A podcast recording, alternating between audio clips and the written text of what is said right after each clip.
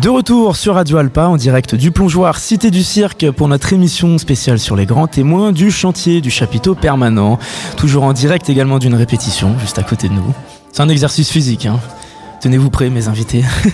J'en accueille deux, justement. On va s'intéresser cette fois-ci d'un peu plus près à certains rôles majeurs dans la construction et la conception de ce projet. Pour en parler, je reçois une architecte qui s'appelle Laurie Bouzom. Bonjour. Bonjour. Merci d'être avec nous. Et je suis également avec Geneviève Mescle. Bonjour. Bonjour. Vous êtes conductrice d'opération à la ville du Mans. Alors pour commencer, est-ce que vous pouvez déjà un peu nous présenter euh, à nous, à nos auditeurs, surtout vos missions et le rôle d'une conductrice d'opération dans le cadre d'un projet comme celui-là? Alors dans le cadre d'un projet, euh, le rôle majeur, c'est d'organiser en fait euh, et de piloter un peu tous les acteurs qui sont nécessaires à la construction d'une opération de construction publique. Donc on va chercher euh, bah, tous les, les, différents acteurs, qu'ils soient la maîtrise d'œuvre, les contrôleurs techniques et après les entreprises. Donc c'est beaucoup de gestion de contrat. C'est aussi la rédaction d'un programme euh, c'est-à-dire un état des lieux de tous les besoins. Donc, comme là, le chapiteau, on a fait un grand travail avec les maîtrises d'usage sur euh, qu'est-ce qu'on doit, peut faire à l'intérieur de ce chapiteau et qu'est-ce qu'on peut imaginer. Et donc, mon travail était de rédiger en fait un programme. Donc, euh, je le dessine pas. Du coup, le chapiteau, moi, je l'écris. Et ensuite, ben, on, on va aller chercher, euh, on met en concurrence euh, différentes maîtrises d'œuvre et on va chercher euh, les Ça concerne, comme on pourrait le dire, une partie administrative et financière également Administrative, financière, puis technique aussi, parce que moi, après, il faut que je vérifie que la réponse que les entreprises et les maîtres d'œuvre font correspondent bien aux besoins. Et, et Quels peuvent être justement les différents obstacles dans ce type de projet? Bon, Il n'y en a pas vraiment, en fait.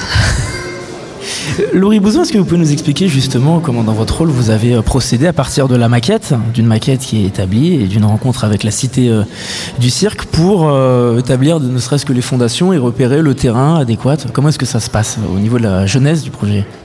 Alors moi du coup je, vais parler aussi au nom de Christophe Tenman. Donc moi je travaille avec lui depuis le début du projet. Donc ça remonte à trois ans maintenant. Euh, la genèse de ce projet-là, elle a été déjà de se déplacer sur site, de, voir un petit peu euh, le quartier et puis le terrain. Euh, après, il y a un cahier des charges, donc la maîtrise d'ouvrage nous a donné, avec là pour le coup énormément de, de points techniques. donc on avait des, des, des points à respecter qui étaient extrêmement contraignants. Et euh, après, quand on fait un mix de tout ça, on, voilà, on teste des choses, on commence à, construire un petit peu en 3D, etc. Euh, Christophe, lui, fonctionne aussi beaucoup par le récit. Donc il y avait aussi cet imaginaire d'une comète qui vient euh, se poser dans le quartier. Et voilà, en, additionnant un peu les choses, on en arrive à à ça. Au niveau de la construction, vous établissez une étude euh, des sols, par exemple, avant de commencer les fondations? Alors oui, nous, en fait, en tant qu'équipe de maîtrise d'œuvre, on est, on est accompagné de bureaux d'études. On ne travaille pas seul. On a là notamment, on a un bureau d'études en gros œuvres, en charpente. On en a eu aussi sur la partie euh, électrique et fluide et aussi sur la partie équipement scénique. Donc en fait, on est accompagné d'ingénieurs sur, tous les points techniques de, ce que peut représenter un chantier comme ça. Et pour le sol, du coup, c'est peut-être plus du côté euh, maîtrise d'ouvrage qui, fait euh, en, en, amont. Euh, de quelle manière justement vous intervenez alors avec vos missions pour l'étude de ces sols Au tout début, au, avant euh, de, commencer à dessiner le projet, en fait, on fait beaucoup, on fait les études géotechniques. Mhm. Donc, en fait, nous, on va chercher euh, des entreprises, hein, des, géotechniciens. On fait, on regarde donc la nature du sol. On, regarde aussi au niveau de l'espace, enfin, du terrain disponible. Euh, si, si c'est le bon emplacement. Enfin, il y a toute une étude de faisabilité au préalable. Et donc, ensuite, on donne toutes les, on va dire, toutes les contraintes au maître d'œuvre pour qu'il puisse commencer à dessiner. Donc au début c'est des esquisses et puis après ça se précise au fur et à mesure pour arriver à la construction. On le voit dans le documentaire de Bertrand Guéry, il y a quelques inattendus des fois euh, par rapport au sol, la profondeur, certaines intempéries. C'est des obstacles évidents Alors sur ce chantier-là, on a eu effectivement un, petit souci d'interprétation en fait des sols et le géotechnicien euh, voilà, s'est trompé et euh, donc on a ce, ce qu'ils avaient identifié comme étant du bon sol, n'en était pas, c'était du gravat. Donc il a fallu qu'on arrête le chantier, qu'on refasse des études et qu'on revoie euh, tout, on va dire, toute, l'ingénierie de la fondation pour euh, pouvoir euh, construire après dessus. Donc on a dû arrêter le chantier pendant huit mois. Laurie, votre rôle, c'est aussi de prendre en compte et de dire aux, plongeoires C'était du cirque ce qui est crédible, ce qui n'est pas crédible à partir de la maquette, de dire ça, nous pouvons le construire, mais ça, ça n'est pas possible ou ça n'est pas possible avec ce terrain-là. Alors, du coup, nous, nous, on répond à une commande qui est de la maîtrise d'ouvrage et pas de la maîtrise d'usage. Euh, là aujourd'hui, c'est un peu particulier. C'est vrai qu'on a vraiment vraiment euh, impliqué la maîtrise d'usage dans la conception du projet. Euh, ils ont été très Enfin, c'est vrai qu'on a beaucoup, beaucoup écouté. On a eu une maîtrise d'ouvrage qui a été très, très ouverte et qui a énormément respecté aussi les volontés de la maîtrise d'usage.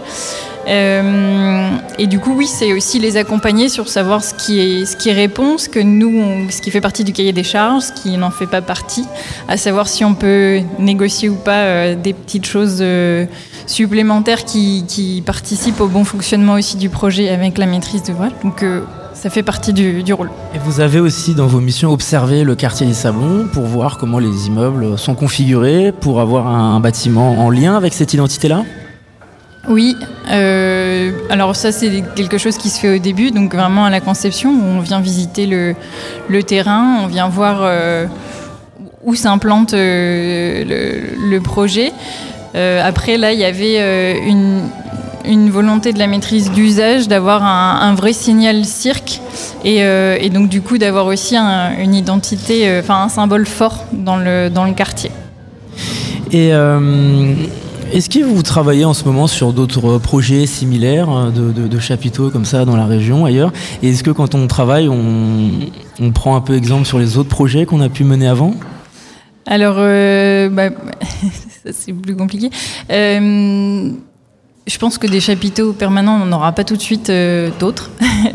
après, effectivement, chaque, chaque expérience, chaque chantier, c'est une expérience et donc du coup, c'est c'est un apprentissage pour les, pour les futurs, oui. c'est une identité très différente aussi. On vous demande, est-ce qu'il y avait d'autres maquettes, d'autres identités, d'autres euh, couleurs qui ont été un peu établies au début Vous avez dû choisir?